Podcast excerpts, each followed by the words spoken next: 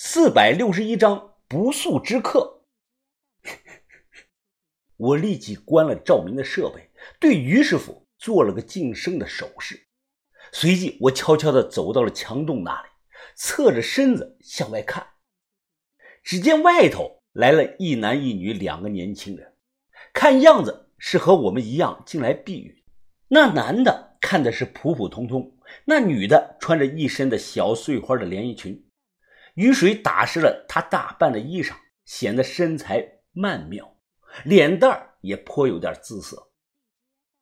就听二人在谈话：“奇怪啊，亚楠，这里怎么生着一堆火啊？是不是有人住在这里的？”那女的边拧着头发边说：“现在这里哪有个人影啊？可能是之前进来躲雨的人已经走了吧？”“呃，不对呀，墙上怎么有个大洞呢？”说完，那男的一脸疑惑的朝我们这里走过来。我深吸了一口气，侧身藏好。等这个人好奇的探头进来看，于师傅一把就将人给拽了进来。随即，他手指快速的点在了这个人的后脑勺上，没发出一丝的声音。这个男的当场就晕了过去。那女的在专心的弄头发呢，显然没注意到这一幕。等她反应过来，发现自己的男伴突然不见了，立即就慌了神儿。这女的眼神慌乱，她大声的叫道：“阿强，阿强，阿强，你别闹啊！你快出来，这一点都不好玩。”这个时候，我直接就跳了出去。呀！我浑身是土，这女的顿时被吓得厉声的尖叫。她不管外面还下着这个大雨呢，转身便往外面跑。怎么可能让她跑掉呢？我快步的追了上去，揪住他的衣服，一把就把他给拽倒在地上。他脸色煞白，双手撑着地面，一点一点的向后挪，口中一个劲儿的在说：“对不起，对不起，我们不知道这里有人，我们看到大门开着，只是想进来躲下雨，没有别的意思啊。”我脸色阴沉，一步一步的朝他靠近：“ 求求你，求求你，别伤害我，别伤害我，我有钱，我我我有钱，我的钱包里有钱，你都拿走吧。”可能是我的样子比较吓人，他的声音明显带了这个哭腔啊。很快退到了墙角，退无可退了。他举起这个钱包让我拿，手抖得厉害。我一把就夺过来这个钱包，低头看了看，钱还真不少，目测最少有两三千块钱。但我是缺这两三千块钱的人吗？嘿，我故意的吓他，他吓得叫了一声啊，双手抱着膝盖哭了。我将钱包扔给他，冷冷的看着他。美女，你叫亚楠是吧？本来咱俩互不相识，无冤无仇的。可天堂有路你不走，地狱无门你闯进来呀？你是做什么的？我我我是大学生，我是大学生。今今天是情人节，我们开车来黄石文化宫玩。回去的路上车没油了，又赶上下大雨，迫不得已才进来躲雨的。我一愣，靠！原来今天是七月七呀，我都没有留意这个日子。我转头看了于师傅一眼，怪不得他一大早就张罗着给咸水嫂送花呢。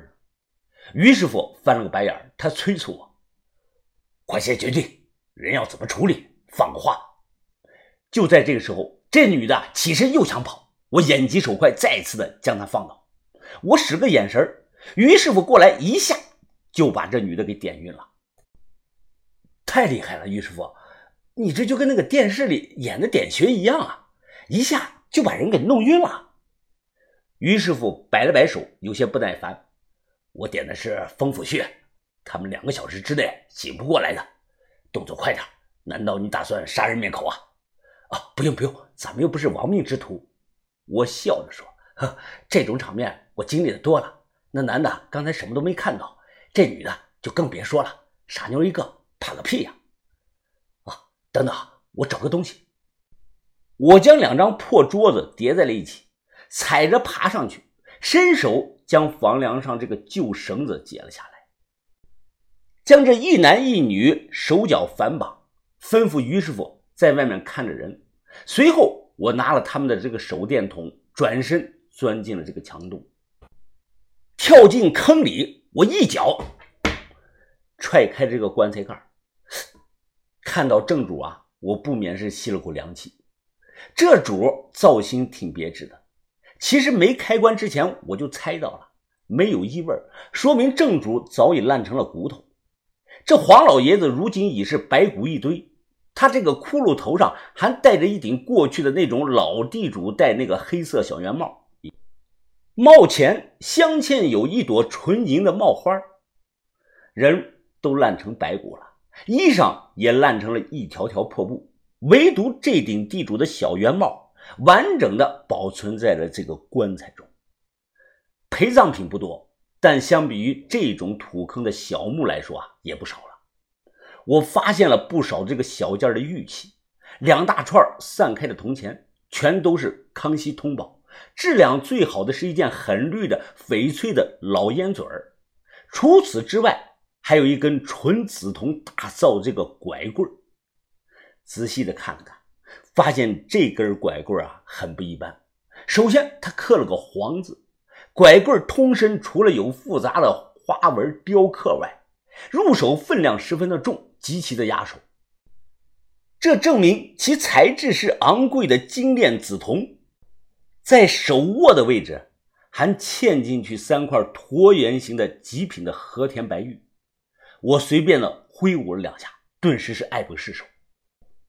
铜钱我没有拿，康熙通宝一般不值钱，拿了还占地方，就留下了。盖棺填土，将一切恢复原状，甚至我连自己这个脚下留下的脚印都做了掩盖，这都是跟把头养成的好习惯。整个过程也就用了有半个小时左右。于师傅，这个妞长得还不错呀，白白净净的，还是个大学生呢。是长得还可以，怎么？你有什么想法？啊，我没有，我是怕你有想法。快拉倒吧你！于师傅摇了摇头，我从不用枪，没意思。另外，我对这种什么规矩都不懂，又乳臭未干的小丫头，哼，一点兴趣都没有。看我抽走了钱包里的钱，于师傅有些惊讶：“你还缺这点钱啊？”我笑了笑：“啊，于师傅不是缺。”我拿了钱，他们就放心啊。反之，我要是什么都不要，他们会起疑心的。哎，行了，把人弄醒吧，我有话跟他讲。于师傅点了点头，只见他在这个叫亚楠的女孩的脖子上捏了两把，对方慢慢的睁开了眼睛。别不信，真有这么厉害。关于江西五百钱一门的点穴功。最出名的还是早年《江西晚报》对那次点狗事件的现场报道。当时某五百钱传人在记者的见证下，随便在路上找到了一条流浪狗，师傅在这个狗身上点这么一下，结果这个狗啊立即就昏死了过去。后来师傅在这个狗身上又摸了两把，狗又活蹦乱跳的站了起来。女孩悠悠的转醒，他脸色煞白，直勾勾的看着我。我托起他的下巴，他不敢反抗，也不敢说话。喂，问你一个问题啊，你是要钱还是要命啊？要命！我要命！好，钱我收下了。之后如果有人问起我长什么样子，你怎么说？我我我什么都不知道，我钱包丢了。什么陌生人都没有见过。好，上道。我凑到他的耳旁，轻声的说道：“我刚才看了你的身份证了，也看了你的手机。我知道你在哪上学，我知道你父母叫什么，我记下了你的家庭住址。美女啊，你是个聪明人，要好自为之。”我接着在他的耳旁又轻声的说道：“你要是敢报警，我对天发誓，我会找到你。”先奸后杀，然后再奸再杀。他瘫在这个地上瑟瑟发抖。我一愣，没想到他竟然尿了一裤子。出来老宅刚好雨停，我和于师傅把坏的这个破桑塔纳推到路边的草丛里，然后背着包向国道方向步行。这辆车是个黑车，没有手续，也没过过户，连发动机上那个架子号都被故意给磨了。在当时尚未联网的年代，我买的这辆车不可能被交警查到。我拄着黄老爷子这个拐棍和于师傅并排的前行，雨后空气是十分的清新。路上我不时的回头看，看有没有这个车过来，能搭个顺风车。突然想到啊，刚才那个女孩害怕的样子，我反问自己：我有那么可怕吗？都把她给吓尿了。